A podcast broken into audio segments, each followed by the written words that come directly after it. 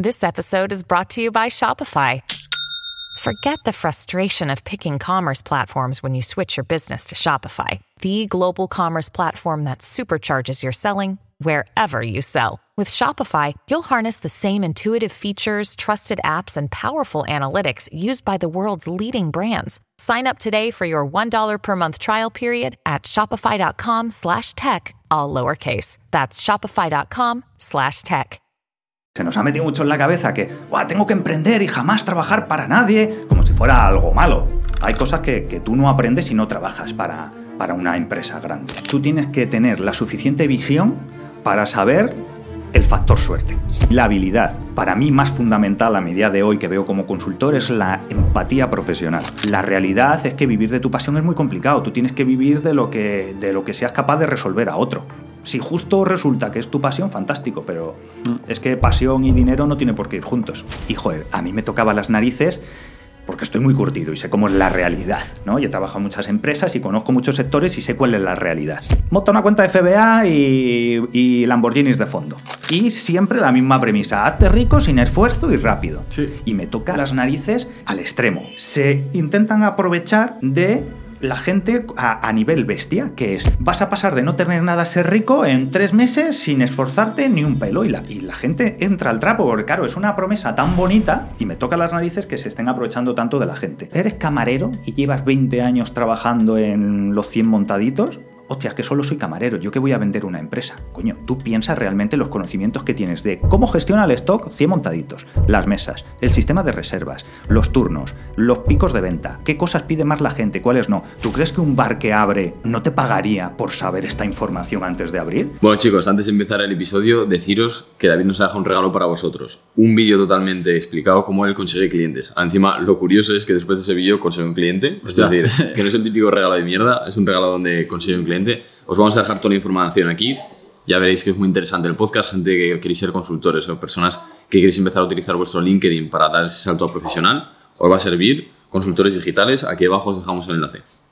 Bueno, David, un placer. Gracias por estar en Tengo un Plan. Eh, seguro que la conversación de hoy vamos a hablar de muchos temas. Me gustaría mucho hablar de, de tu trabajo, me gustaría hablar de tu trayectoria, pero sobre todo me gustaría ayudar a la gente a buscar formas para poder ganarse la vida, ganar dinero.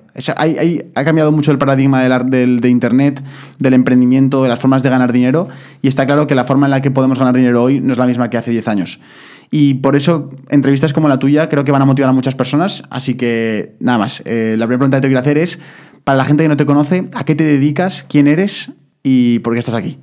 Bueno, a grandes rasgos, yo soy consultor, consultor digital, ¿no? Estoy especializado en el área del tema de marketplaces, Amazon y demás, y trabajo con gran empresa. O sea, en resumen, yo ayudo a grandes empresas, a fabricantes, a marcas y demás, a vender en, en Amazon y en otros marketplaces.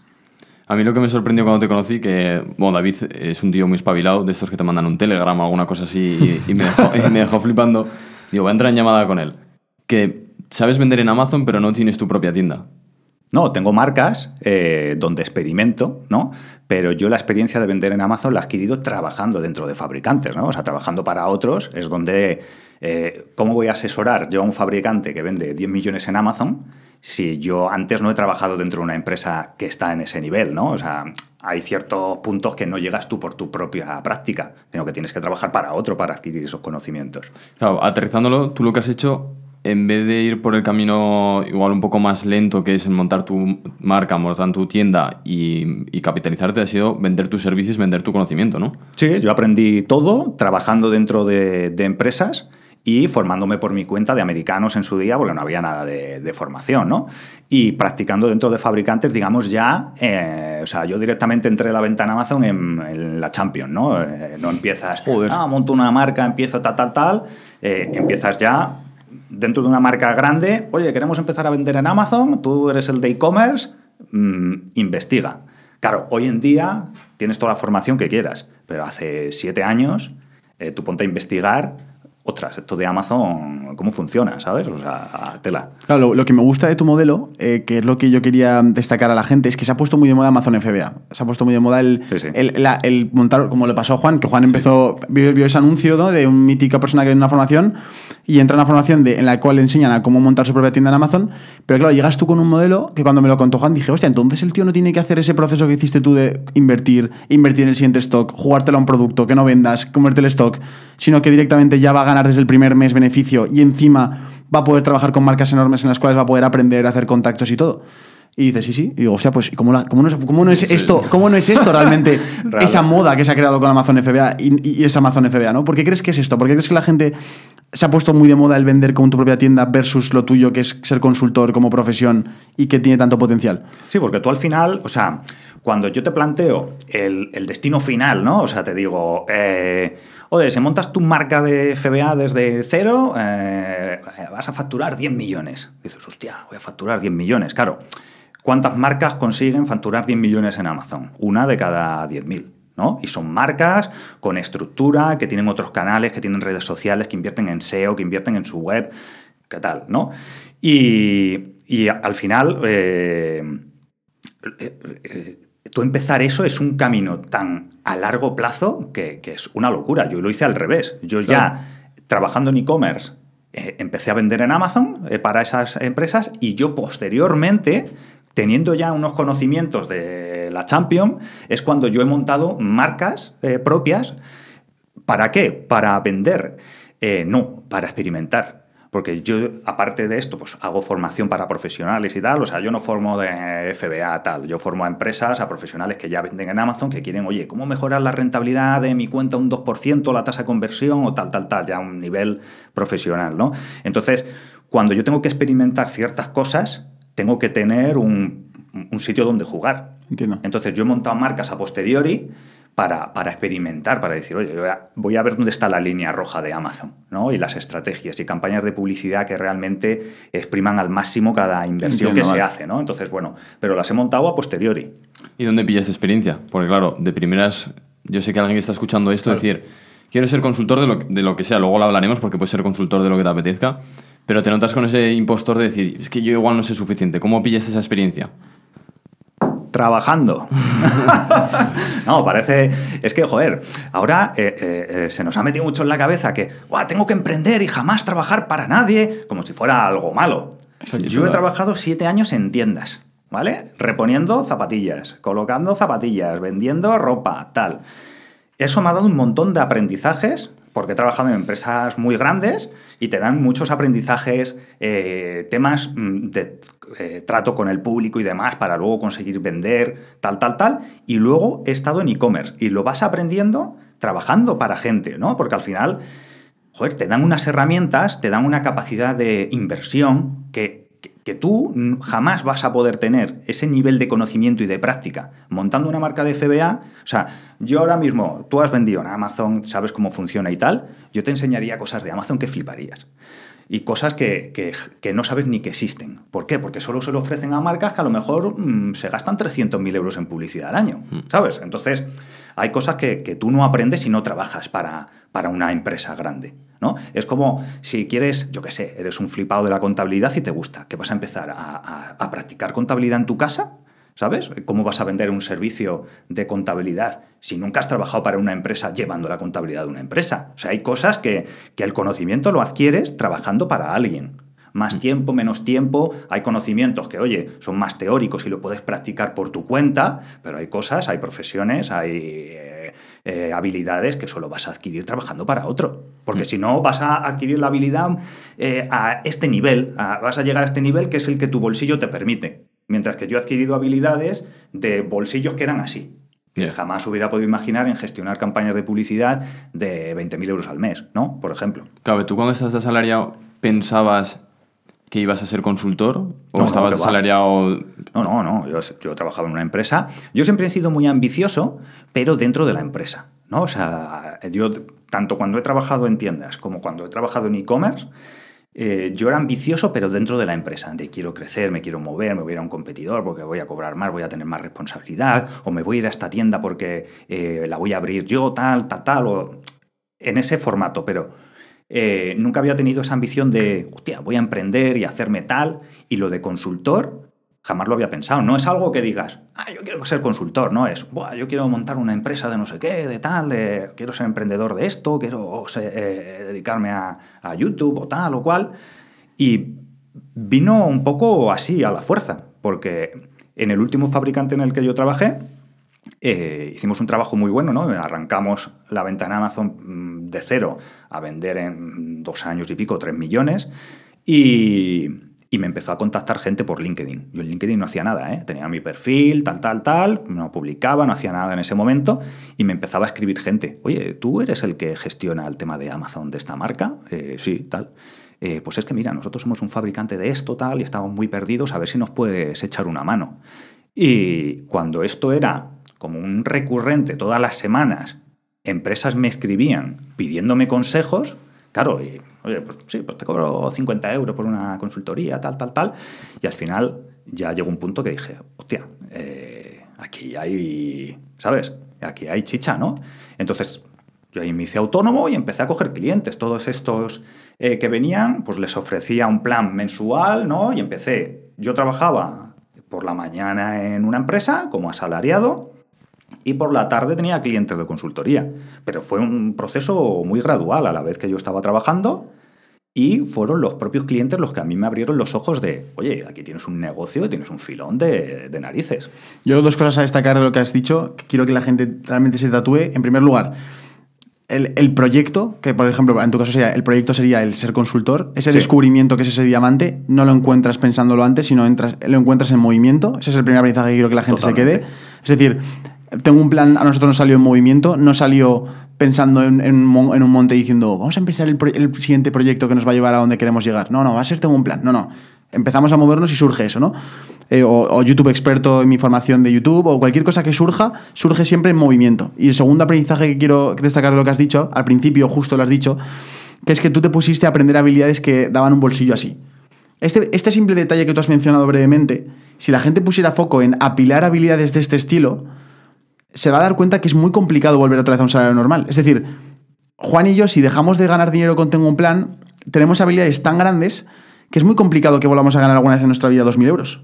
Porque sabemos cómo hacer cosas de 5.000, cosas de 10.000, cosas de 15.000. Entonces, si, una, si tú en vez de, cualquier persona que nos escucha, si en vez de poner foco en a ver cómo consigo aquel proyecto que se llama Pepito Grillo e-commerce facture un millón, pusiera el foco en cómo consigo las cinco habilidades que van a hacerme ganar un millón y se centra en eso, es que en el largo plazo va a ser mucho más rico, porque la gráfica de crecimiento va a ser mucho más alta. Y eso me ha parecido brutal, David. Y de hecho, quiero comentar un poco la parte de, eh, de tu experiencia trabajando como empleado mientras lo compaginabas. ¿Cómo lo viviste? ¿Cómo, cómo, cómo lo organizaste sobre todo para saber qué decisiones tomar? Mientras tú estabas haciendo ya otra cosa con tu vida para conseguir que un proyecto funcionara. Hay mucha gente que está en la universidad, que está en el bachillerato, que está ya con un trabajo y que está empezando ese proyecto paralelo a lo, suyo de decir, hostia, a ver si consigo que este canal de YouTube me funcione, a ver si consigo que esta tienda de Amazon me funcione, a ver si consigo que cualquier emprendimiento que tiene ilusión le funcione como para que consiga dejarlo. ¿Cómo viviste ese, ese, esa etapa en tu vida? Pues yo la verdad que, que, tuve una suerte muy grande, ¿no? O una situación, ¿no? Pues profesional y personal muy buena, ¿no? Porque tenía pues, un buen horario, tal, que me permitía todo esto, ¿no? Y, y al final es... Eh, yo esto de, no, cuando tienes un proyecto, quema los barcos y dalo todo, me parece una puñetera locura, ¿sabes? O sea, eh, vale, si tienes 100.000 mm, euros para sobrevivir X años y es tu colchón y tal, y es algo que realmente te lo requiere, sí, pero eh, yo soy totalmente de, de construyendo un, puente poco a poco, ¿sabes? Y si el puente se te cae, no te matas, ¿no? Eh, entonces, yo lo que fui haciendo, yo fui cogiendo clientes poco a poco, tal, tal, los iba compaginando. Y claro, yo iba viendo nuevos sectores, iba hablando con gente nueva y es que todo me enriquecía. Porque yo a la vez trabajaba en una marca mm, de primer nivel en su categoría, invirtiendo tal, esos conocimientos los podía aplicar a clientes, cosas que me contaban clientes los podía aplicar a mi empresa y poquito a poquito, oye, pues cojo otro cliente más, oye, pues ahora hago esto, pues colaboro tal. Ah, y si monto una membresía, pero de formación solo para profesionales, o sea, que no sea Amazon FBA, que sea en plan Amazon Vendor, Seller, tal, estrategia de marketplaces, de pricing, tal, tal, tal, ah, pues voy a abrir esto, ¿vale? ¿Cuánto tiempo me va a requerir? Pum, pum, pum, ¿no? Y entonces lo vas haciendo crecer poco a poco hasta que llegó el día de eh, A ver, yo tenía un buen sueldo, ¿sabes? O sea, para el estándar que conocemos, ¿no? Pues yo ganaba 2.500 euros de fijo, más o menos, tal, tal. ¿Qué dirías? ¿Qué dirías? Hostia, asalariar un contrato fijo, estar ganando 2.500 euros y tener un bonus y muy buena relación con el, con el CEO de la empresa. Que eso es el sueño que tú tienes cuando estás empezando, yo iba con él, oye, David, eh, quiero hacer, participar en no sé qué campaña de tal y son 10.000 euros. Oye, ¿tú crees que va a tener retorno? Sí, dale. o sea, de que tú tengas un jefe que confíe en tu criterio, eso es brutal, ¿no? Total. Y, y entonces llegó el día de, estoy ganando más con la consultoría de por las tardes que en mi trabajo. ¿Qué hago? ¿Cuántas horas, cuántas, en ese momento, cuántas horas le dedicabas a la consultoría? Muy pocas. Comparadas, el coste hora, o sea, el beneficio hora era brutalmente Era ridículo, ¿no? superior en la consultoría que en, que en Claro. el trabajo. Y entonces llegó un momento que, que era como, es que es, eh, no tiene sentido, porque si yo ahora desbloqueo todas estas horas de por la mañana para la consultoría, esto me escala un por cinco en meses, ¿no? Entonces llegó el momento, pero ahí salió algo por medio que no emprendí justo para, para ser consultor. Justo ahí en ese, en ese punto salió la oportunidad de montar una agencia. Hostia, buena experiencia, ¿no? Sí, o sea, era como que, coño, voy a emprender y en ese momento, eh, pues uno de los clientes con los que colaboraba, que era una agencia, yo les daba soporte para sus clientes y tal y cual, me comentan un proyecto y les digo, mira, yo no me voy a trabajar en una agencia, pero podemos montar una juntos. Y montamos una agencia. Eh, montamos una agencia, eh, Todo- marketplaces. ah, de marketplaces, sí, sí, ¿no? de marketplaces. Hemos trabajado con la liga, hemos, o sea, hemos trabajado con, yo qué sé, con marcas muy potentes. O sea, el, o sea, el servicio de esa agencia no es el famoso SMMA ni nada de eso, ¿no? Es, esto lo que estamos hablando es que No, tú no, ayudas a empresas grandes a, ven- a comercializar en e-commerce productos. Claro, para ponerte una idea, nosotros, la Liga de Fútbol de Primera División, nosotros le montamos toda la imagen en Amazon, de todos los, Los clubs, productos, la- esta, merchandising. Los productos, merchandising, todo. Vale, entiendo. Teníamos eh, marcas farmacéuticas que les eh, creábamos todo el contenido, eh, les gestionábamos la publicidad, les ayudábamos con la estrategia. Javier de Complementos para Aves, que le entrevistasteis, era cliente mío de la agencia. Nosotros Hostia. le metimos en Amazon, le ayudamos con toda la expansión, Joder. con todo, crear miles de referencias, gestión de publicidad, estrategia internacional, tal, tal, tal, ¿no? Versus consultor, ¿cómo lo ves? Ahora mismo desde fuera. Yo si volviera atrás, a ver, es una experiencia que me ha enseñado mucho, Claro. pero yo a día de hoy jamás volvería a montar una agencia a tener empleados, jamás. Porque en cuenta España... O sea, Bueno, hablemos eso- de qué es tener una agencia Claro, porque porque la gente no lo sabe. La, ge- la agencia está muy bien vista porque es inversión cero euros, pero No. luego hablas con la gente que tiene una agencia No es así, y de estrés va hasta arriba. No, ser consultor es inversión cero euros, si quieres, ¿vale? Si quieres acelerar, como todo, si quieres acelerar, metes publi y tal. Una agencia no es inversión cero. Una agencia, si eres tú solo, tú no tienes una agencia. Tú eres, tú eres freelance, eres consultor tú solo. Si tú tienes siete empleados, eso es coste cero. Yo llegué a tener... eh, la agencia la tuve un año y medio. Al año y medio la vendí. Eh, llegué a tener 23 empleados. Eso no es coste cero. Es Pagar empezar el mes a 23. menos, a menos 50. Claro. Eso es que tú tienes una responsabilidad de que el día 25 tienes que pagar 23 nóminas y que miras el banco y no hay dinero. Porque hay X clientes que van retrasados con el pago. Que resulta que es fin de trimestre y tienes que pagar el IVA y tienes que pagar los seguros sociales. Y nosotros que teníamos la suerte que uno de nuestros socios era una agencia mucho más grande que nos dejaba el local, sino un local. Porque, no, yo monto una agencia mía. desde mi casa tal. Vale, sí, pero tú con una agencia desde tu casa, ¿a qué cliente vas a llegar? ¿Tú te crees que eh, una marca eh, grande te va a contratar siendo tú desde tu casa? No, porque les gusta el rollo de van a tu oficina en el centro, les invitas a comer, tal, tal, tal. Si tú piensas en pequeño, llegas a pequeño. Si piensas en grande, llegas a grande. Nosotros teníamos una oficina en el centro de Madrid, el Copón, y claro, pues sol- eh, eso es un desbloqueo para grandes cuentas. O sea, es allí. Es, Ah, el tener una oficina grande a empresas grandes decían, hostia, estos tíos son serios, ¿no? Sí, si tú eres desde tu casa, tú a una oficina grande no vas a acceder. O sea, a una empresa grande es muy difícil que accedas, porque eres pequeño, ¿sabes? O eres poco profesionalizado, o eres un tío en tu casa haciendo el tonto, ¿sabes? Claro, pero alguno te puede decir ahora, hostia, pero David, tú ahora eres consultor, no vas a llegar a ganar tanto dinero como teniendo una agencia. Yo ahora gano bastante más que teniendo la agencia. Es verdad que, ¿qué tiene la agencia bueno? El, el venderla. es lo bueno que tiene una agencia, claro. Es eh, eh, los beneficios a final de año y el venderla. ¿no? Porque durante el año es gestionar personas. Eh, personas con sus problemas, igual que tú con los tuyos. Eh, tratar con unos impuestos, o sea, tremendos, porque la estructura de una agencia es que tú no tienes producto, tú tienes gente, que es la que da el servicio. Y esa gente es carísima en España. Que ya lo sabemos todos, lo habéis dicho 500.000 veces, un tío que cobra 1.500 a ti te cuesta 3.000. Y es así. Entonces, tienes unos costes brutales. Y no es como, oye, yo tengo un proveedor que le tengo que pagar este mes, pero resulta que a mí no me han pagado, le llamo, oye, perdona, mira, es que no tengo tesorería, a ver si me puedes aguantar el pago 15 días, tal, tal. Tú eso no lo puedes hacer una agencia. Decirle a un tío el día 25, oye, que no tengo tesorería, que te pago la nómina dentro de 15 días. Que lo hacen muchas empresas, pero yo no, yo no, a mí en mi cabeza no, no entraba el que yo, o sea, yo prefería no cobrar que tener que decirle a un empleado, oye, que te voy a pagar el día 15, porque no tengo dinero, porque he hecho mal las cuentas, porque me he equivocado y tú, que eres mi responsabilidad, no estoy cumpliendo. O sea, mucho ojo con esto del SMA, este o cosas Sí, no, no, hablemos, hablemos de ello. O sea, es que. Es que lo he visto por ahí y digo, esto es como lo del Amazon FBA. Es lo mismo, es el mismo concepto de tú para ganar 1.000 euros en FBA limpios tienes que facturar 10.000. Para facturar 10.000 has tenido que comprar en producto cuánto? ¿3 o 4.000 euros? Vale, los tienes, o sea, me refiero. Total. Vas a estar dos años invirtiendo un pastizal para ese retorno. ¿no? Sí, Esto sí. de una agencia es lo mismo. Si el SMA es tú montas una agencia que lo único que haces que es, en vez de ir con tu marca personal, vas con un nombre de agencia, que es un error total, porque tu marca personal es mucho más potente que la de la agencia. Tal, eres tú solo, eres consultor. Eh, pero si, si te crees que montar una agencia es... Sí, y cuando tengas que contratar, Claro. y periodos de pago, y no, es que trabajo con no sé quién y me paga 120 días. Y el local, y inversión en publicidad, y notas de prensa.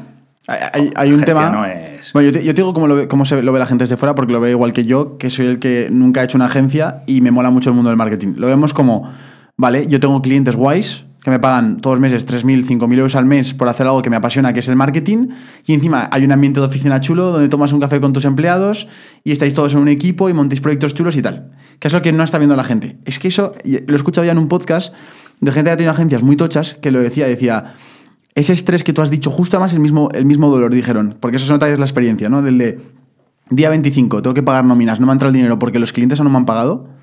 Hostia, es que eso, ese, ese problema, tú lo has dicho muy claro, pero Yo es que lloraba a todos los trimestres cuando Es- tocaba justo pagar eso, que lloraban. Era- Eso es. eh, eso de ansiedad que es. Cuando tuve una agencia sabía lo que era ansiedad y lo que era eh, llorar de frustración de, madre mía, que hay que pagar no sé cuántos mil euros de IVA, de seguros sociales, las nóminas, no sé qué, y no hay dinero en el banco. Claro, Y porque, no, y tal, y porque no te han pagado los clientes. Entonces, Alucina. toda esa gestión, gestión emocional de un montón de personas es lo que no está viendo la gente. El problema, otra vez, que volvemos a repetirlo en Tengo un plan, es la gente se está pensando que hay un atajo. Y no, no existen los atajos. No existe el atajo a cuál es la forma más rápida de ganar 10.000 euros al mes. No existe. O sea, Warren Buffett tiene una frase que es brutal, que es el camino rápido es el camino lento. Porque el camino lento es el único camino. Sí, total. Y es que es así, o sea, es- no hay más. Entonces, en tu caso, eh, me parece brutal, David, porque has demostrado a la perfección lo, lo que es eso. Y cuando la gente hable, escuche sobre SMMA o lo que sea nuevo ahora, nueva tendencia, obviamente puede haber un escenario en el que tú ibas muy bien de lo que te gusta con una agencia, pero va a haber un coste atado. Es decir, dedicarte a YouTube, Sí, sí. yo siempre lo digo, tiene un coste atado de qué? De que no puedes fallar una semana, es constante, es un trabajo de mucha exposición, es un trabajo de que lo más probable es que no tengas resultados en mucho, en un gran periodo al principio. Es decir, todos los modelos de negocio que tú quieras elegir, y es lo que yo quiero comentar aquí, que, que sepan que no existe el modelo de negocio perfecto. No, es que, o sea, si es fácil, rápido eh, y barato, no existe. No existe, eso es. Total. O no es fácil, o no es barato, ¿no? Exacto. O sea, no, no, hay, no hay atajo. Esto es como el botón este de, de- no sé si lo habéis visto, de eh, hijos felices, tal, tal, tal. O sea, alguna palanca se activa, o varias. O sea, no puede ser fácil, rápido y sin esfuerzo. Sí. ¿No? O sea, es, imposible. Es Yo me acuerdo cuando estaba vendiendo en Amazon, que fue la primera hostia gorda que me llevé de, de decir, hostia, esto no es como me lo esperaba. Fue un diciembre que había facturado un montón de dinero, pon que había facturado 7 o 10 mil euros, que estaba yo flipando, yo estaba flipando, digo, voy a Y te ganar... quedaron 300 euros netos. Claro, y yo dije, iba a ganar 2 o 3 mil euros. Y me llama el gestor y dice, ¿tú sabes lo de la autoliquidación del IVA?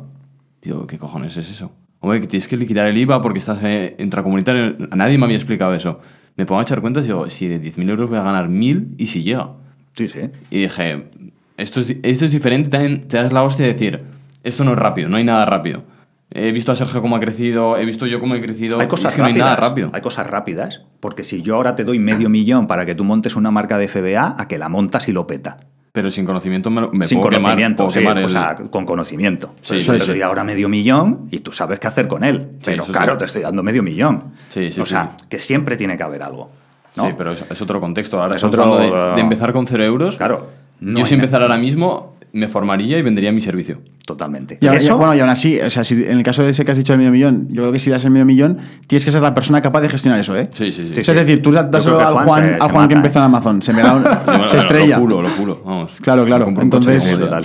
Hay que, hay, hay- hay que, hay que diferenciar esas partes. Hay una cosa que también, bueno, yo también me voy a sincerar, me, me mola mucho esto hablar de, de fracasos. O sea, yo he empezado, empecé una agencia de marketing con mi hermano porque vi lo mismo, vi ese MMA, me gasté mil pavos en una formación, mil pavos cuando, ten- cuando yo tenía eh, 16 en cuarto de la ESO, que tuve que sacar dinero que me había dejado mi abuela de ahorros para la universidad, las sabes típico que hacen las abuelas. Sí, sí, sí. Cogí de ese sobre mil euros y lo invertí, en plan, lo compré, mi- mis padres me dijeron, oye, compra una cosa de mil euros que me está llamando el banco de no sé qué, no sé cuántos. Te lo juro, ¿eh? Y, y lo compramos. Obviamente eso no funcionó nada. No funcionó, no éramos las personas adecuadas y tal. Luego empecé en YouTube. Me, me comí un año de no, no tener resultados. Tuve resultados de visitas, pero no ganaba nada de dinero. O sea, me pegué... O sea, esos son ya 3-4 años de no, de no tener resultados. Imagínate si a ese Sergio le dices... eh, le, hubieras, le le hubieras preguntado, no, no, es que ese no es el camino. Coño, ahora viéndolo en retrospectiva, dices, claro que era el camino. El problema es que no era el camino si lo querías el resultado en cinco meses. Claro, ese es el claro, problema. Exactamente. Entonces, bueno, que- ya moviéndonos un poco de este punto, cuando tú, si tú tuvieras que empezar y tuvieras 20 años otra vez de nuevo, ¿qué, qué cosas, qué habilidades, hemos hablado antes de habilidades que te, que te aumentan el bolsillo, qué habilidades son las más rentables que existen a día de hoy? Y, y tú qué- qué- en qué orden las elegirías si volvieras a empezar de cero? Es que mira, aquí hay unas cosas que tú tienes que tener la suficiente visión para saber el factor suerte de, de una habilidad. Cuando tú quieres ser youtuber, ¿no? Has comentado, tú tienes que ser constante. Se te tiene que dar bien hablar en público. No tienes que tener síndrome de impostor. Al principio tienes que saber editar de audio, no sé qué. Sí. Y además tienes que tener un factor suerte así. Sí. ¿Por qué? De que caigas bien, de que tal, de que cual. Tiene un trabajo detrás brutal y además tiene un factor suerte, un factor suerte grande. ¿No? Porque Total. ¿Vale? Entonces, cuando una habilidad, el factor suerte, se reduce al mínimo en base a que tú trabajas más, es una profesión segura, es una habilidad segura, ¿no? Si, si tú eres un experto, o sea, si tú eres el mejor experto en Facebook Ads, o sea, eres mm, eminencia en Facebook Ads, ¿tú qué factor suerte necesitas para vender tu servicio? Así. Porque eres el puñetero mejor, eres el que consigue un retorno por cada euro invertido, eh, consigues 20 de retorno. Tú no necesitas un, necesitas un factor suerte diminuto para Claro. conseguir vivir de ello. Entonces, yo si volviera atrás, aprendería cualquier habilidad de estas que se puede monetizar siendo experto prácticamente sin factor suerte. SEO, o sea, si volviera a 20 años, pues a lo mejor me metería a SEO a tope. Aprender SEO como un condenado o SEM o lo que fuera, publicidad en redes sociales o tal. ¿Por qué? Porque siempre va a haber empresas dispuestas a pagarme por ese conocimiento porque soy un crack en eso. Y no depende tanto del factor suerte, de que yo sea eh, guapetón, de que yo caiga bien, de que a mí se me dé bien comunicar, de cosas que son como mm, naturales, ¿no? Que traes eh, de serie que son muy difíciles de trabajar, ¿no? Entonces, yo es lo que yo haría. Yo me centraría en, oye, ¿qué es lo que creo que lo va a petar, ¿no? A nivel de si quieres digital, digital, o si quieres algo menos digital. Eh, yo estuve a punto de hacerme consultor de retail, porque yo había trabajado en empresas de ropa, número uno, ¿no? Pues JD Sports, tal, o empresas de tal. Y yo dije, joder, yo todo este conocimiento que tengo, si se lo enseño a empresas pequeñitas de calzado que están empezando, ¿no? Pues es el qué habilidades las empresas van a estar dispuestas a pagar por ellas. Y si tú te centras en eso, que no te va a faltar trabajo nunca. Porque no es, ay, me voy a meter a trading. Coño, ya, pero trading eh, no es habilidad como tal. Es una serie de palancas que toca para que tengas X rentabilidad y tal. Hay cosas que mm, el factor suerte es muy grande, ¿no? Y que no es una habilidad que eh, puedas replicar muy fácil. Pero yo ahora mismo me quitas todos los clientes que tengo, me dejas solo mi conocimiento y yo dentro de seis meses estoy igual que estoy ahora o antes. Justo eso me, me lo preguntaron hace poco en Instagram, qué habilidades, y yo puse en orden vender, saber venderte, porque es muy importante y no es lo mismo. Yo, por ejemplo, sé vender mejor un servicio de fuera que saber venderme a mí mismo. Mm. Y la comunicación. La comunicación es lo que más me da cuenta este año que puede suponer un cambio porque el que entres a una reunión y sepas explicarte, sepas hablar o que te sepas grabar para un vídeo que quieres captar clientes puede marcar totalmente la diferencia. Y las últimas dos puse trabajar cuando no te apetece. Porque Ah, sí. es una habilidad que hay que desarrollar, el trabajar cuando no te apetece. No procrastinar, eso, Eso es. brutal.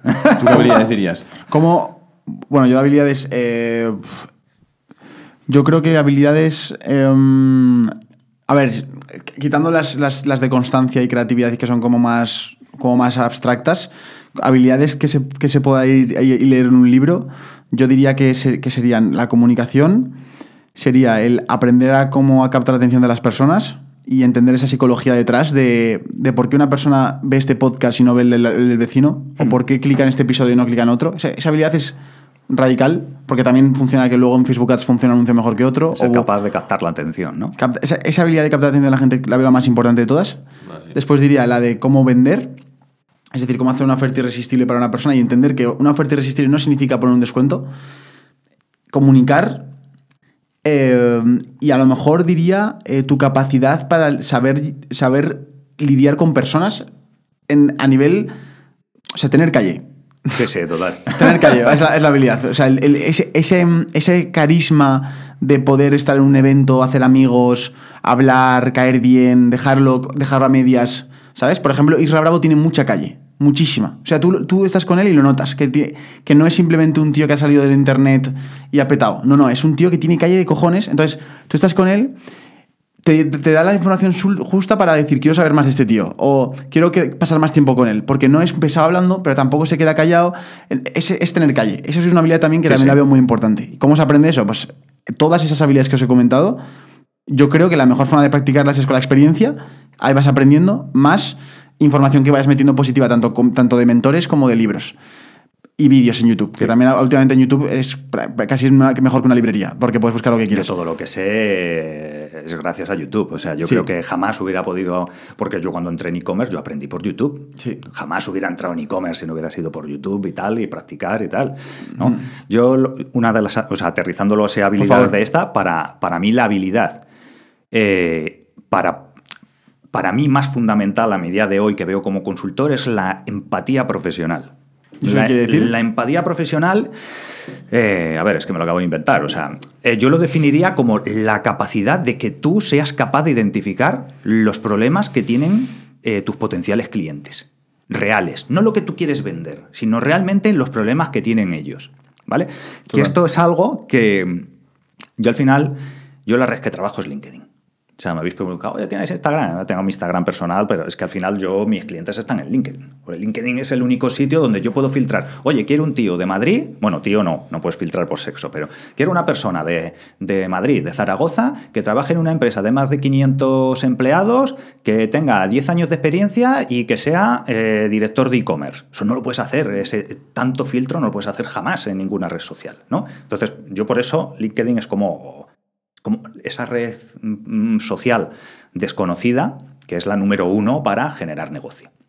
¿no? Y entonces, el que tú seas capaz de identificar los problemas que tienen realmente los clientes es lo que a mí se me da bien ahí en esa red social, porque es como, como Twitter es muy eh, tóxica, ¿no? X es tóxica, LinkedIn es felicidad, ¿no? Es... eh, "Ay, estamos encantados porque hemos ganado no sé qué título, tal, no sé qué. Entonces yo ahí soy disruptivo, porque doy, caña, hablo con la gente, oye, tal, no, pues mi problema es de rentabilidad, es de esto, tal, tal, tal. Y yo creo contenido tocando los problemas reales de la gente, porque sé que los tienen. Oye, el, ¿cuál es el problema que tiene un fabricante que vende en Amazon? Que no es capaz de hacer rentable su cuenta, que están vendiendo 5 millones y ganan 5.000 euros al año, que lo he visto. He hecho auditorías de empresas grandes que están perdiendo 126.000 euros al mes. Una de mis primeras wow. auditorías. Que yo decía, "Ah, aquí se me ha ido un más por algún lado. se me ha equivocado. No, no, 120 y pico mil euros de, de pérdida todos los meses. Entonces, el que tú sepas identificar Eso, esa empatía profesional real, no, ay, yo quiero ser esto y quiero vender un servicio de optimización de esto porque es lo que me gusta. Pero si es que no se trata de lo que te gusta, lo que se trata es de que identifiques. Con eso no te va a faltar trabajo nunca. Si tú eres capaz de ver qué problema tiene otra persona, y ya si es una empresa, mucho mejor porque tiene pasta. Que es el- eh, ¿Por qué trabajo con empresas en vez de con particulares? Pues las empresas tienen dinero y quieren generar dinero. Entonces tú vas a ayudarles a generar más dinero. Si tú ves el problema que tienen, oye, te haces experto en eso, lo trabajas, tal, le das una vuelta, ¿cómo lo puedo hacer? Empiezas a crear contenido para posicionarte como una marca personal especialista en ese tema y crear relación y cerrar la venta. Ya está. Empatía profesional. O sea, es... eh, Ahí has dicho algo muy importante que es el, el trabajar con empresas o solucionar un problema a alguien que tiene dinero. Que suena a veces un poco fuerte el solucionar un problema a un rico y, y te será No, mejor un rico no. O sea, puede Pero bueno, ser una, la empresa claro, pequeña pero- de tu barrio. Pero factura mucho más que, que un particular. Exacto. Y a veces cuando paga, eso yo lo he visto ofreciendo servicios, que la gente que te paga menos te da más problemas. Total. Es, es- es muy curioso, pero me acuerdo la, la primera vez que hice un servicio de email marketing, eh, fui por variable, yo no quería molestar. Sí, la mítica. Sí, eso es, no, quería, no quería molestar, tanto que llegó al final del mes, me tenían que pagar, eran 560. Y no te molestaste. Y no, y molesté. Y, y decía, no, no, que esto no lo has hecho tú. Y yo, pero ¿cómo que no? Si te estoy mostrando todo lo que hemos mejorado. No, no, te vamos a pagar 250. Digo, hostia. Y ahí es cuando te pregunté, ¿tú a con quién trabajas? No, no, yo con empresas grandes, les cobro un fijo. Trabajo por pago, o sea, cobro por adelantado. Eso es calle también. O ¿eh? sea, sí, total. Eso es cuando el primer cliente, me acuerdo, el- uno de mis primeros clientes de Canarias, llega a final de mes, ¿no? ¿Qué tal? Eh, Vale, eh, no te preocupes. ¿Sabes? Eh, y entonces yo desde entonces al final aprendes a, a hostias, como siempre. Cobro por adelantado. No, pero es que nosotros, a mí me ha pasado, tengo un cliente, un laboratorio farmacéutico súper grande, ¿no? Que al final es, no, es que nuestras condiciones con nuestros proveedores es que nosotros nos emiten factura a final de mes y pagamos a 60 días. Digo, bueno, es que mis condiciones es que yo te emito la factura al día 1, te doy 7 días para pagarme, para hacerme la transferencia y si no, no trabajas conmigo. Ya está. Entonces, ¿cuándo puedes hacer esto? Cuando ellos saben que eres el, el- el mejor. Cuando ellos quieren trabajar contigo, no tú con ellos. ¿Y cómo ¿no? creas esa sensación de que quieren trabajar contigo? Eh, marca personal. Marca personal. Es posicionándote como un referente en tu sector en LinkedIn, que es donde al final también escuchas mucho la chorrada de, no, es que tu potencial cliente está en todas las redes sociales. Ya, pero yo cuando estoy en YouTube viendo por la noche vídeos de supervivencia, eh, yo no quiero que me vendas mierdas. Pero cuando yo estoy a las 11 de la mañana metido en LinkedIn, estoy en modo aprender, ver qué tal. Hostia, ¿este qué formación ha sacado? Coño, ha sacado una formación de venta súper potente, tal. Estás en otro mood totalmente distinto. Y es una red social permitida de mirar en el trabajo. Tú estás en el trabajo y tienes LinkedIn, te estás formando, estás haciendo relaciones, vendiendo, tal, tal, tal. Estás en otro mood totalmente distinto, ¿sabes? Entonces, ¿Cómo es crecer en LinkedIn? eh, ¿Cómo se hace? si vienes de otra red social, es frustrante. Porque Vale. los, los números son mucho más pequeños. Tú no necesitas 100.000 seguidores en LinkedIn. Yo tengo 4.000 seguidores en LinkedIn. Pero Y- son y 4.000 seguidores 4.000 son- potenciales clientes. Pero 4.000 seguidores es mucho ruido en LinkedIn, ¿o cómo es eso? O sea, tú date cuenta que los grandes influencers de LinkedIn a lo mejor tienen mm, 15.000, 20.000. Wow. ¿Sabes? Tú no- es que estamos hablando de que yo tengo en mi red 4.000 potenciales clientes que cada uno podría pagarme 1.000, 2.000, 3.000 euros al mes. Yo tengo 8 clientes. No necesito más clientes, ¿sabes? Si yo en vez de eso fuera particular, si vendiera un curso pequeñito o vendiera ah, mm, servicios de consultoría pequeños y tal, yo cuánta masa crítica de clientes, de- de seguidores necesito para conseguir facturar lo que facturo yo ahora. Infinitos más. Pero es que en LinkedIn son 4.000 empresas que venden en Amazon, que me siguen, que todos los días publico contenido hablando sobre cómo mejorar sus ventas, su rentabilidad, nuevos marketplaces, formas de expansión, tal, que soy un referente porque eh, solo el- creo que era el 3% de las cuentas de LinkedIn publican contenido. El resto 97 está consumiendo contenido. Solo el buena 3% oportunidad, ¿eh? publicamos. Hay una oportunidad en LinkedIn 100%. brutal. Brutal. Entonces al final es contenido, contenido, contenido y dar valor. Hemos grabado una clasecilla, eh, un- una técnica, ¿no? Porque a mí me gusta mucho crear contenido y que vengan a mí, a buscarme, ¿no? Yo creo contenido y cuando le doy a alguien en su dolor real, pues me escriben, oye, nosotros tenemos este problema, tal, queremos que nos ayudes. Partes de una posición de negociación que no tiene nada que ver, ¿no? Cuando te viene a buscar el cliente. Pero cuando haces búsqueda proactiva, yo después de estos años trabajando, eh, encontré una forma que es la que mejor me funciona para cuando yo quiero captar un cliente, porque a lo mejor, joder, pues, eh, a mí me fliparía trabajar con Karcher. Coño, voy a ver quién es el marketplace manager, tal, tal, tal, tal, tal. ¿Cómo le entro? ¿Le entro y le digo, oye, cómprame este producto? No, no, pues eh, hemos grabado una, una, una clasecilla con, con, con la ayuda de Juan para eh, cómo hacer ese acercamiento a empresas, ¿no? que es una de las cosas que, que mejor es, me ha funcionado. La clasecilla que la grabaste y luego a los días me dijiste que habías conseguido un cliente. La habíamos, Sí, grabado, la habíamos grabado como regalo de este podcast para que la gente la va a tener aquí debajo para que se la puedan descargar y has conseguido un cliente. Sí, bueno, al final es enseñar la técnica en directo, al final como es, una, es, eh, es algo muy probado, ¿no? Y, y a la mañana siguiente, ah, pues sí, ¿nos puedes ayudar? Que bueno. Hostia. Digo, fantástico. Digo, Bueno, pues eso es lo mejor. Eso, eso quiere decir que la gente que, lo, que, se, que, se, que se apunte ahí y lo descargue es un método que se ha, que se ha probado. Es decir, Es un vídeo es, probadísimo. un- es un vídeo probado. Venía aquí escuchando un, un- un podcast de, de Luis Monge, que es un experto en ventas, que, que decía, dice, yo te estoy diciendo que digas esto para vender. No quiero que le des tu toque, porque esto no es mi toque. Esto es lo que tienes que decir para vender. Sí. Y esto es igual, esto es algo que yo he probado que es... Haz lo que te he dicho, no, no en redes. Haz paso a paso lo, lo Sí. que te he dicho. Eso le ¿sabes? pasa mucho a Sergio y a mí cuando alguien nos pide ayuda. Le dices, cual. le dices cómo Tal lo cual. tiene que hacer. Yo últimamente ya cuando me pregunta algún amigo algo, le digo, lo único que te pido es que no pienses. Lo tienes que repetir y ya está. Porque se ponen a pensar y es lo peor. Cuando te pones a pensar, a, oye, Claro, esto lo hago bien, lo hago mal, se van a la mierda. Yo he tenido, he tenido una consultoría con, con una marca eh, hace poco, ¿no? que venden temas de gimnasio y tal. Y bueno, hace poco, era un mes y medio o dos meses, una cosa así. Y me escribieron hace dos semanas, todo cabreados. No, es que nos había recomendado subir el precio y han bajado las ventas y no sé qué, y no sé cuánto. Digo, vale, has subido el precio, pero has hecho todo lo otro que te dije que tenías que hacer antes de subir el precio. Diferenciar tu imagen que no parezca un producto chino, cambiar el título del producto, eh, quitar estas campañas y hacer estas. Eh, no, hemos cambiado el título. Digo, vale. O sea, has hecho un 20% de lo que te he dicho que tenías que hacer, has subido el precio. has subido el precio y no has tenido los resultados que tenías que tener y me vienes a pedir cuentas cuando no has hecho lo que te he dicho que tenías que hacer. Haz lo que te he dicho. Y luego, si no te funciona, me dices, oye, David, no ha funcionado, vamos a pivotar la estrategia. Claro. Pero coño, no hagas lo que te dé la gana y, pretendes esperar los... O sea, eh, tú ve al gimnasio todos los días, entrena fuerte y te vas a poner mm, potente, ¿no? Vas a mejorar mucho tu fuerza, tu, tu físico y tal. Oye, eh, Sergio, he ido todos los días al gimnasio y no me he puesto fuerte. ¿Y qué has hecho? No, yo he llegado y me he sentado allí. no me he puesto fuerte. Pero joder, tú me has dicho que fuera al gimnasio, entrenara y me ponía Literal, fuerte. Y yo he ido al gimnasio. Ah, pero no has entrenado. O sea, es como, joder, eh, no fastidies. Y en, en LinkedIn, ¿qué, qué otro tipo de profesiones se suele ver más? ¿Qué es lo que se suele ver por ahí? Porque a mí me parece como un mundo desconocido. Como... En LinkedIn está todo el mundo.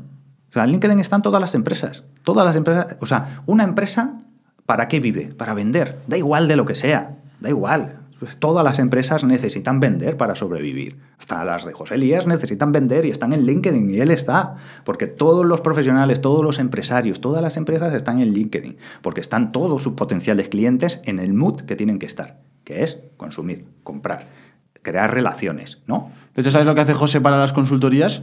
Él pone una garantía de, de solo trabajo si me haces caso a lo que te digo. Sí, sí, Solo es pone que- el contrato en plan, si no vas a hacerme caso, no vamos a trabajar. No o sea, fíjate el nivel de autoridad. No, pero esto también, ¿yo cómo lo filtro? Con, con el precio. Claro. O sea, tú te viene una, una empresa y le dices, no, te voy a cobrar. A ver, al principio, cuando no eres una mega referencia, si tú, si tú ahora, eh, Juan, eh, empiezas a, a vender en, en LinkedIn servicios de publicidad, o sea, de, de Amazon para empresas, si tú intentas cobrar lo que cobro yo, no te va a contratar ni Dios, porque no tienes esa marca personal en eso, en el entorno profesional. A lo mejor en YouTube, en el entorno personal de gente que emprende, sí, pero si tú vas a empresas, van a decir, este chaval, ¿quién es? ¿Y en qué empresas ha trabajado? Y, si les pides 5.000 euros, van a decir, "Eh, eh, ¿de qué vas? ¿Sabes? Y, y una, y una pregunta os quiero hacer a los dos. ¿Y mm, cómo surge esta idea de lo de, de profesor de profesión consultor? Es decir, ¿veis una veis una, una oportunidad para la gente que no ha aprovechado? O sea, explicando un poco más cómo nace ese proyecto y, esa clase, porque yo no estoy ahí metido, est- están ellos dos, y quiero que cuentéis un poco de dónde nace eso, porque sí, hemos, hemos recomendado la clase que, de que la gente la puede ver en la descripción, la puede descargar ahí, también en audio, si, lo- si la gente está escuchándonos en audio lo tiene en la descripción. Pero, ¿cómo nace este proyecto? Pues, bueno, lo que he comentado, me habló por Telegram. Creo que fue por un grupo que hicimos de libertad inmobiliaria, ¿no? Sí. Entraste y me habló por Telegram. Pero esto nace de un cabreo mío. ¿Ah, sí? Ah, Esto- Pues eso, eso es un asunto de un mail, ¿eh? Sí, sí, sí. Todo- No, bueno, a mí, yo digo personalmente porque me cuajo esto de profesión consultor, porque noté un dolor muy fuerte cuando él me comentó cómo estaba ganando pasta, noté el dolor de decir, que cabrón, ha hecho lo que yo tendría que haber hecho cuando empecé, porque yo me gasté todo el dinero en vender en Amazon, no perdí pasta, porque bueno, o la tienes en producto y demás y lo acabas vendiendo, pero dije, ¿y la gente por qué no sabe esto? De hecho, en todos los vídeos que subo, que hablo de Amazon, siempre acabo hablando de vender tu servicio. Desde que conocí a Sí, sí. David, luego conocí a otro chico que se llama Raúl que hace lo mismo, me quedé flipando. Entonces dijimos, yo creo que podemos hacer algo que pueda ayudar mucho a la gente. Sí, sí. Y lo de tu cabreo yo no tenía ni idea. ¿Qué cabreo Sí, es nació de mi cabreo, porque al final eh, yo, bueno, tú, Juan, sabes que yo sé un poco de todo.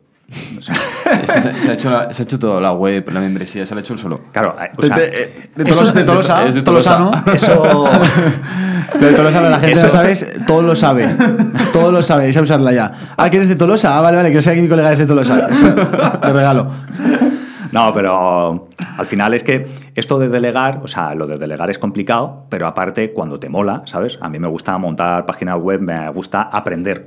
Me gusta aprender, soy un friki de aprender, ¿no? Entonces, sé hacer campañas, sé de SEO, sé de hacer campañas, de hacer páginas web, mm, de bricolaje, de carpintería y de, de todo un poco, ¿no? Pues porque me gusta, ¿no? Y mi especialidad es el tema marketplaces. ¿Y qué pasa? Que yo consumo mucho YouTube, ¿no? Y, y joder, a mí me tocaba las narices porque estoy muy curtido y sé cómo es la realidad, ¿no? Yo he trabajado en muchas empresas y conozco muchos sectores y sé cuál es la realidad de monta una cuenta de FBA y, y Lamborghinis de fondo. Eh, trading, no sé qué, no sé cuánto. Y siempre la misma premisa, hazte rico sin esfuerzo y rápido. Sí. Y me toca, me tocaba las, bueno, me sigue tocando las narices eh, al extremo, porque se intentan aprovechar de la gente a, a nivel bestia, que es, o sea, vas a pasar de no tener nada a ser rico en tres meses sin esforzarte ni un pelo y la, y la gente entra al trapo, porque claro, es una promesa tan bonita Claro. que, que dices, joder, voy para adentro. Y me toca las narices que se estén aprovechando tanto de la gente. Y al final, una de las cosas, y, y- y- y que yo no digo que tú no te puedes hacer rico vendiendo en Amazon, eh, siendo influencer o haciendo lo que sea, pero tienes un factor suerte tan grande y además un curro tan grande que no te cuentan. O sea, te dicen que el curro es así cuando es, o sea, vender en Amazon, si tú quieres vender bien y ganar 200.000 euros al año. eh, necesitas almacén, gente, gente de administración, de finanzas, eh, eh, operarios de almacén. O sea, esto como que se oculta. Y al final es como, ¿cómo busco yo la forma de contar lo que yo he hecho, que realmente es una cosa? Yo todavía no tengo un Lamborghini. No lo descarto, que lo pueda conseguir dentro de unos años, pero todavía no lo he conseguido, ¿sabes? Entonces, eh, cu- ¿cuál es la forma de eh, poderte ganar la vida trabajando sin tener que invertir, pero que sepas que si trabajas en esto, lo haces así, ¿no? Te haces consultor, te haces especialista en una temática, trabajas en esta red social y tal, el factor suerte lo, lo- lo- lo reduces al mínimo. Y yo lo que le dije a Juan es, oye, tú pilotas de email marketing, ¿no? ¿Te gusta? Vale. Déjame que te convierta en consultor para empresas de email marketing. Vamos a hacerlo, vamos a documentarlo.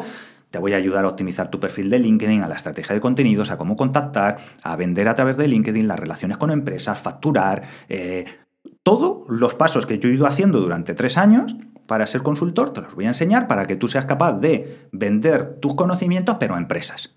Que con tres clientes tú ya ganes eh, tu sueldo de sobra. Con tres clientes, ¿cuánto puedes llegar a ganar ya? Más A ver, es que depende. Tú cuando empiezas, pues a lo mejor que estés cobrando eh, 500 euros al mes. Pero es que aquí el concepto es que tú ahora mismo puedes no estar ganando nada o estás en un trabajo y ganas 1.500 euros. El sueldo más Claro, es lo que te normal, ¿no? lo que te pasaba a ti, ¿no? 1.500, eh, bueno, yo ganaba más, ¿no? Ganaba Sí. 2.500, tal. Pero tú pon que estás en tu trabajo y ganas 1.500 euros. ¿Tú crees que realmente es difícil ganar 1.500 euros si tienes tres clientes de 500? O sea, solo necesitas captar tres clientes para ganar lo mismo que estás ganando en un trabajo al que le metes ocho horas al día.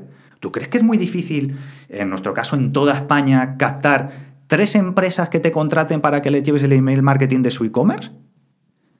Es, es, o sea, es ridículamente... Son unos números tan pequeños que es ridículo. Si tú eres bueno, lo buscas, trabaja la red social concreta y sabes hacerlo, porque aquí tu objetivo ya no es, "Eh, yo soy el mejor en email marketing, eso da igual. Tú eres el mejor en hacer ganar dinero a tu cliente con esto. Tu objetivo es, tu neurosis es, la mía es que mis clientes ganen más dinero. Es, es, eh, es mi, mi, mi único objetivo con mi trabajo es hacer que mis clientes ganen más dinero y sean más rentables. Punto, ya está. Ah, hostia, o sea que, o sea que la gente de, que entre a de, a de profesión consultor no es simplemente consultor de Amazon, que también puede ser consultor de otras habilidades. No, no, si la cosa, la habilidad es lo de menos. Si la cosa es que con esa habilidad que tú tengas, SEO, comunicación, tal, tú te dedicas al mundo de YouTube y tal, pero claro, Claro, tú, no, yo también tú eres- un ingreso mío es ser consultor y a mí me vendría muy bien. Claro, tú tienes eh, muy buenos conocimientos de captar la atención, crear comunidad y tal. Eh, ¿Tú crees que es algo que las, empresas estarían dispuestas a pagarte porque tú les enseñaras a crear una comunidad de clientes fieles que son fieles a la marca y a los no, valores de la marca? De hecho, hace poco surgió un- una, una venta así de más de, de cinco cifras de, de una- de un trabajo de consultoría. Claro. O sea que. Juan, ¿tú crees que no habría ninguna empresa que te pague Claro. porque tú les hagas todos los mail transaccionales de su e-commerce que le van a mejorar la conversión un 3, un 4, un 5%? Sí, no, no, 100%. Da igual la habilidad. Amazon, a mí me pilló Amazon porque me encantaba, porque en ese momento estaba entre una empresa que lo toqué, pero eh, yo sé que si hubiera sido cualquier otra habilidad estaría en el punto que estoy hoy. Igual, porque es el que tú tengas claro que tú con tu habilidad eres director, eres camarero y llevas 20 años trabajando en los 100 montaditos, ¿vale? Hostia, es que solo soy camarero, ¿yo qué voy a vender una empresa? Coño, tú piensas realmente los conocimientos que tienes de cómo gestiona el stock 100 montaditos, las mesas, el sistema de reservas, los turnos, los picos de venta, eh, las promociones que funcionan, cuáles no funcionan, qué cosas pide más la gente, cuáles no. ¿Tú crees que un bar que abre no, no te pagaría por saber esta información antes de abrir y que le digas, oye tío, tú no tienes que poner refuerzo de personal aquí, aquí, aquí, lo tienes que poner aquí, aquí. Este tipo de promociones no funcionan, funcionan en esta y esta. Este tipo de, de aperitivo no funciona, es este y este y a la gente le gusta más la cerveza en vaso de medio litro, no de 250. ¿No le pagarías?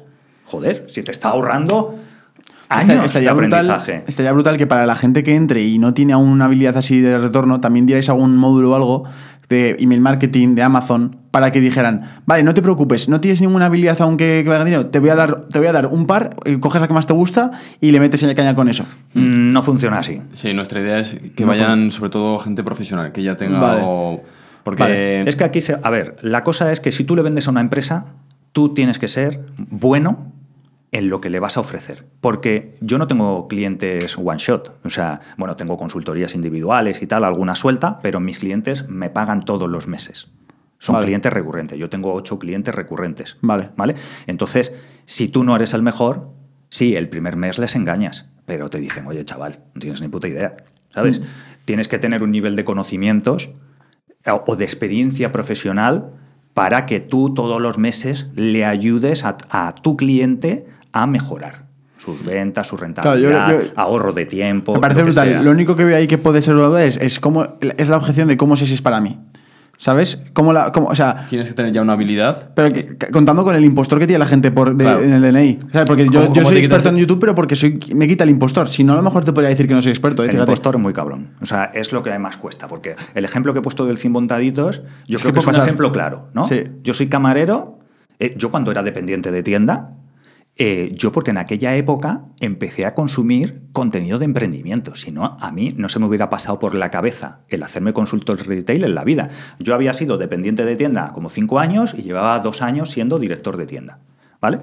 Entonces, ahí hubo un impasse en la última tienda que estuve, que me despidieron, ¿no? Porque los horarios de tienda son una brutalidad, ¿no? Trabajar de- en Madrid de lunes a domingo. Locura, en Madrid sí. se abre los domingos. Aquí ahora Tal que me he mudado, digo, joder, si cierran los domingos y los festivos, flipas.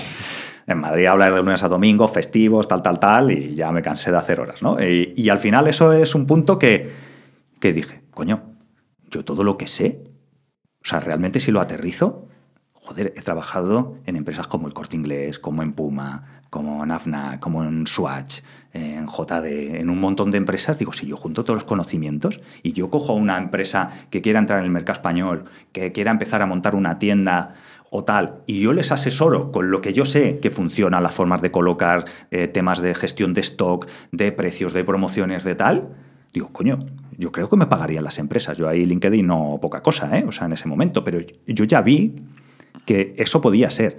La cosa es que tú te lo tienes que creer y ser objetivo de ir apuntando los conocimientos. lo que he dicho, camarero, ¿no? Tú eres camarero de 10 montaditos Claro, y la- la- Yo ¿cuál qué sé, habilidad detrás? Yo qué sé. Las promociones que funcionan. Vale, ¿qué sé? El, el- el tamaño de, de cerveza que más se pide la gente.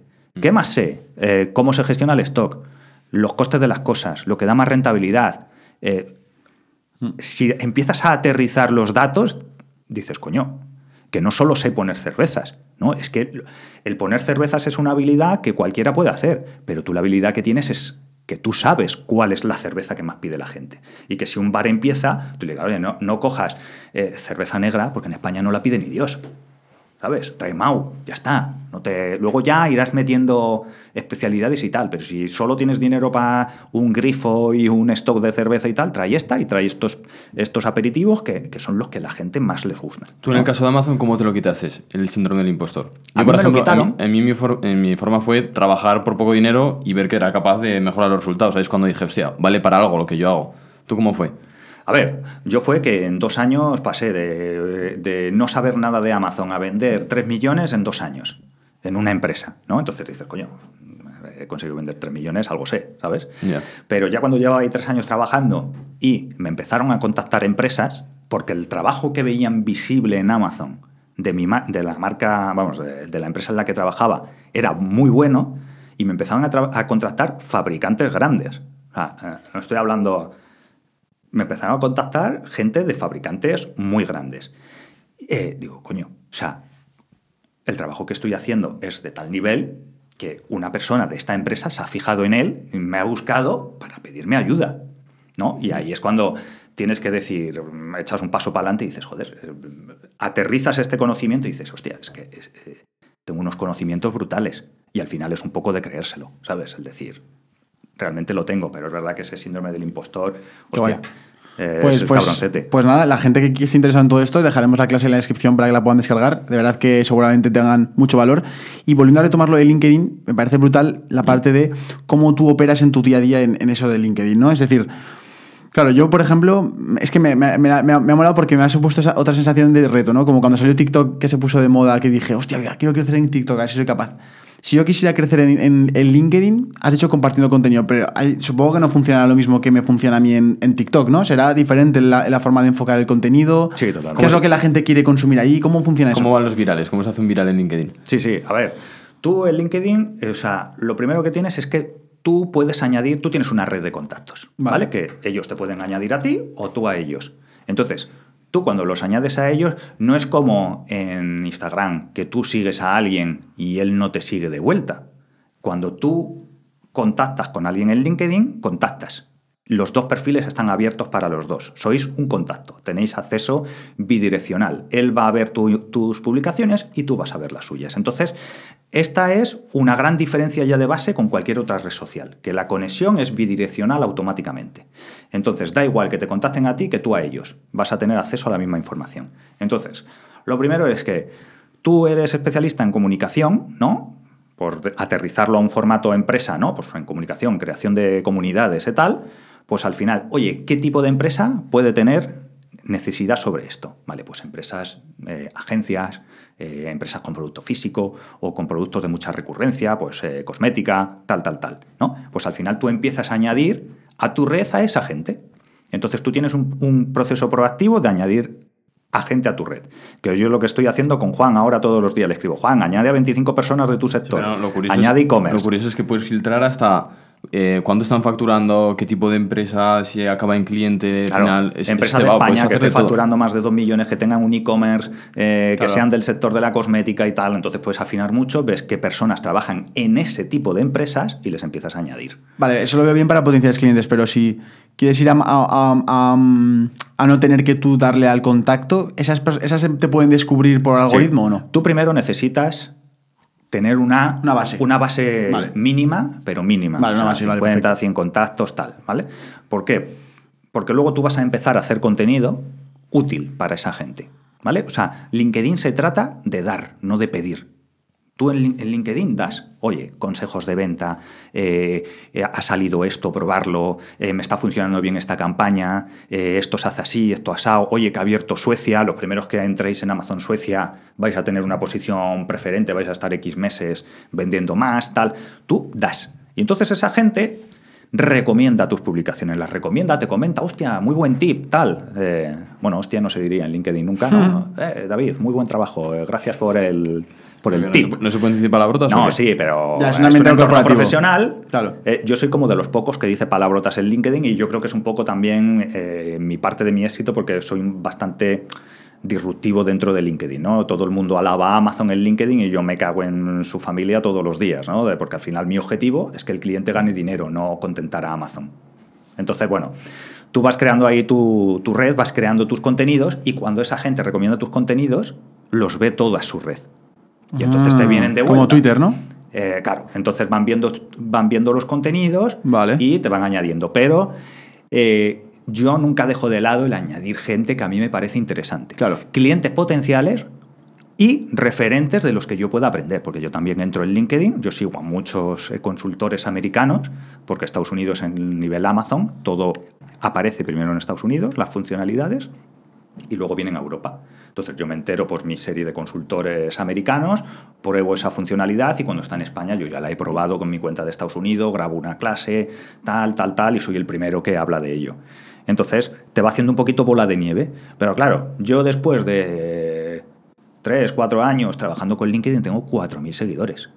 Que dices, joder, yo tengo publicaciones que eh, tienen mil impresiones, tres likes, ningún comentario, ¿sabes? Y claro, si tú vienes del mundo Instagram, Claro, eso es- dices, dices, estás más "Madre en la mía, cabeza". qué ruina, si no me da nadie like. Ya, pero es que hablando con un cliente mío, me decía, yo leo todas tus publicaciones. Claro, Claro. si no me das like nunca, cabrón. Dice, claro, porque no quiero que lo vea mi competencia. Hostia, Digo, chaval. hostia. Digo, O sea, claro, que- porque tú tienes a tus competidores, tienes a otros de tu sector en tu red, claro, y nunca había reparado en eso. Si tú le das like, tú haces que ellos vean mi, mi contenido y no te interesa que lo vean. Entonces, el tema de Mm. like, comentarios y tal, yo lo único que me, que me fijo es en las impresiones, Claro, eso sí. porque si pones un link, las impresiones te bajan un montón porque LinkedIn te capa, ¿no? O si pones, si tú pones una palabrota en tu post, como pongas mierda o alguna cosa, hay ciertas palabras que LinkedIn te capa porque has puesto una palabra y te quita alcance, ¿sabes? Entonces, hostia, esta publicación que he puesto, ah, coño, que he puesto aquí, coño. Eh, me, ha quitado alcance, he tenido solo 200 impresiones. La borras, le quitas la palabrota, la vuelves a publicar y ya tienes tu media, 1500, 2000 impresiones, tal. Pero, Mm. pero te tienes que olvidar de las vanity metrics, te tienes que eh, meter en tu, en, tu, en tu sistema de facturación y decir, ah, este mes 15.000, fantástico. Mm, Y luego también el nivel de cualificación es muy grande porque cuando estuvimos viendo LinkedIn, la gente en la biografía, que normalmente ponemos un lead magnet, ahí pone la membresía directamente para que llegues y pagues. Tú, tiene- tú tienes la membresía, ¿verdad? Directamente. Yo tengo la membresía directa. O tienes el- la reserva Yo de lo, yo lo voy rotando, lo voy rotando. O tengo para la consultoría directamente, o tengo la membresía, o tengo mi web para que me contacten para, pues cuando cojo clientes, ahora no cojo más clientes, ¿no? Pero eh, lo voy rotando.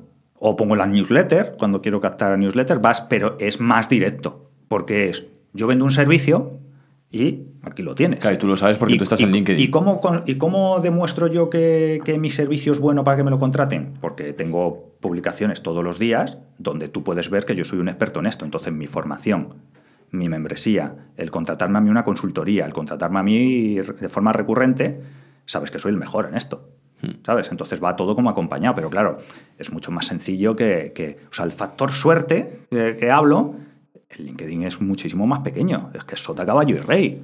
O sea, O sea, que en LinkedIn, hay, tiro hecho. en LinkedIn hay un perfil de persona que está ya en el mundo laboral, ¿no? Como, como yo soy el respo- responsable de no sé qué. Es una red ¿no? social profesional. Vale, Tú ahí, normalmente la gente que no la usa, se hace LinkedIn para buscar trabajo. vale. Y, y- pero tú entras y José Elías, eh, eh, contacto, eh, tiene su esto y sus páginas de empresa y un montón De hecho, de hasta, contactos. hasta que no le hemos montado el canal de YouTube y la marca personal fuera de LinkedIn, yo le veía a él comportarse y yo veía que me decía, mira cómo ha puesto este. Y siempre me fijaba en las redes sociales y digo, eso es LinkedIn, ¿no? Sí, sí. O sea, el tío se fijaba en los mensajes directos de LinkedIn. Si yo te enseño mis Brutal. estadísticas de uso de redes sociales, la que más uso es LinkedIn.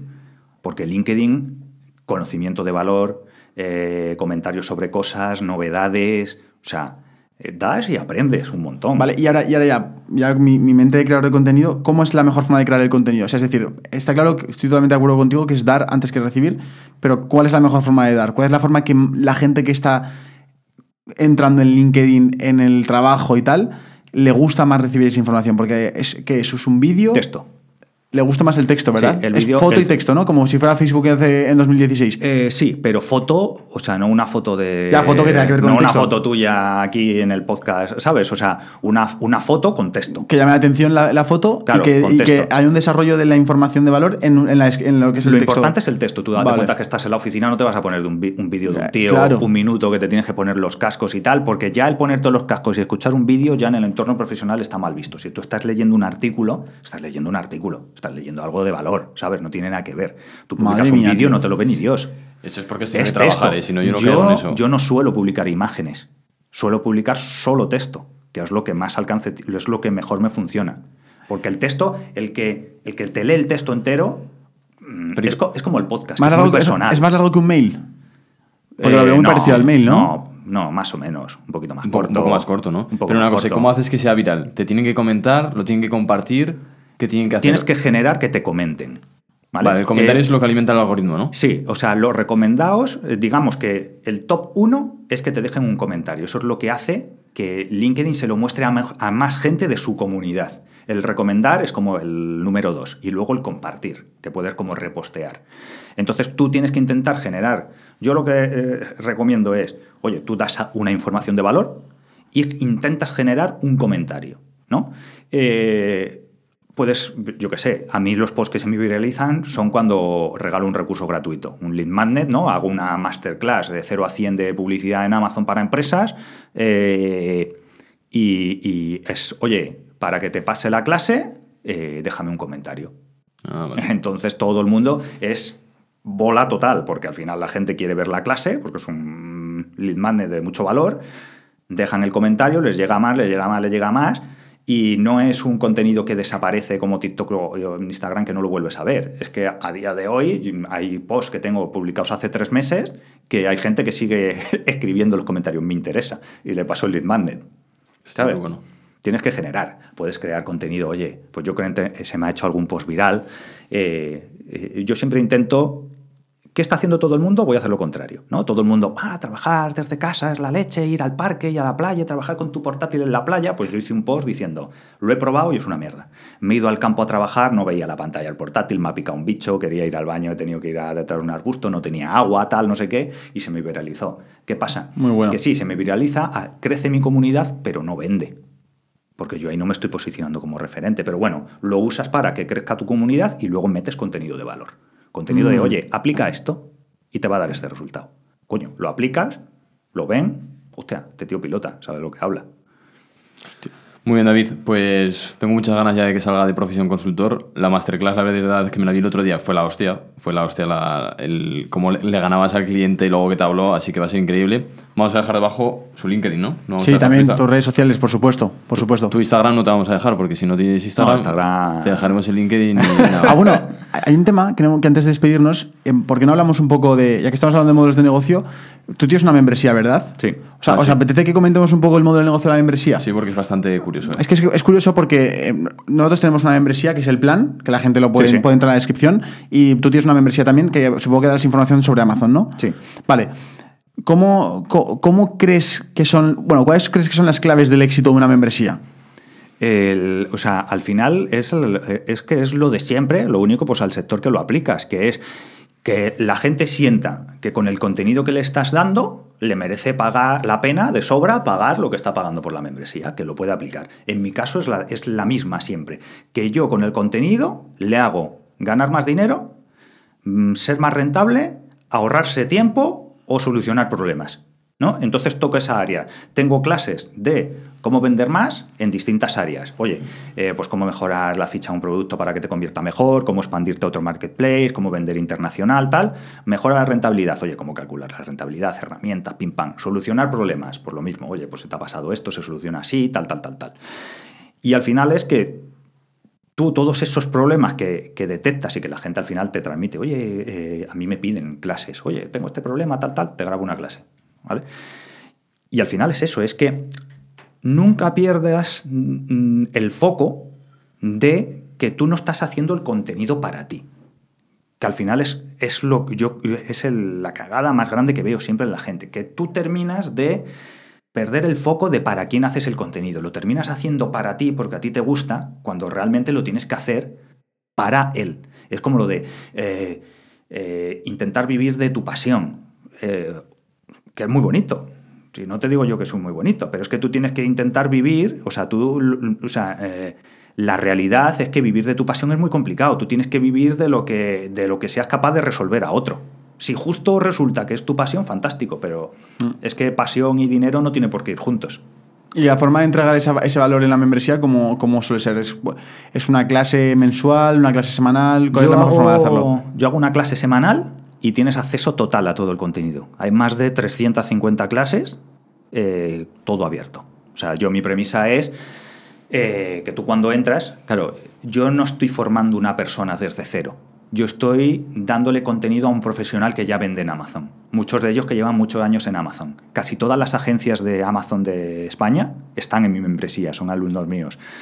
Mucha gente, por desgracia, de los que venden cursos de Arte Rico con FBA son alumnos míos. o sea, el otro día justo una chica alumna eh, me hablaba porque se había quedado flipado viendo que el curso que había comprado hace un tiempo estaban dentro de la membresía. y, y al final es el, eh, acceso total, porque el cliente lo que es, oye, yo tengo esta incidencia, busco en el buscador, la encuentro y la resuelvo, porque yo no te estoy formando de cero. Si la tuviera que hacer para gente que empieza de cero, sería una membresía donde cuando entras no hay nada y se te van desbloqueando módulos para que tú vayas aplicando. Aquí no, aquí el concepto es otro. Mm, vale, A ver, yo creo que lo bueno, David, es que sabía analizar muy bien el, el dolor de la persona, que es, me falta esta información para solucionar el problema que tengo con el producto, eh, no sé cómo subir el stock, alguna cosa así. En nuestro caso está siendo más difícil porque la gente no es que nos tenga como expertos en algo, sí que hablamos mucho de negocios online, de captar atención de lo que estamos haciendo que no está funcionando en el podcast, pero la gente también quiere sentimiento de comunidad. Entonces, aún estamos terminando de trabajarlo, nos está yendo genial. Pero sois muy buenos en comunidad. Sí, en comunidad eso, y, la, pero claro, la gente ir a la comunidad de encontrar otros emprendedores y demás, y aún la estamos trabajando, pero aún así estamos contentísimos y la gente le está flipando. Al final sois un formato Irra Bravo, ¿no? Bueno, con comunidad. Vosotros tenéis comunidad sí, pero Irra y también... todas las semanas o te voy a dar información que te va a servir para emprender, para ganar dinero, para encontrar una herramienta de productividad, para lo que sea. Sí, pero Irra yo creo que también está más posicionado como tú, de entro aquí porque sé que es el número uno en copy, o entro aquí porque es el número uno en ventas, entro en el tuyo porque es el número uno en Amazon. Es un poco diferente porque lo tratas como experto. Con vosotros entráis porque sois los números uno en podcast de emprendimiento, en comunidad de emprendimiento, de gente con ganas de comerse el mundo y, al final sois referentes en eso.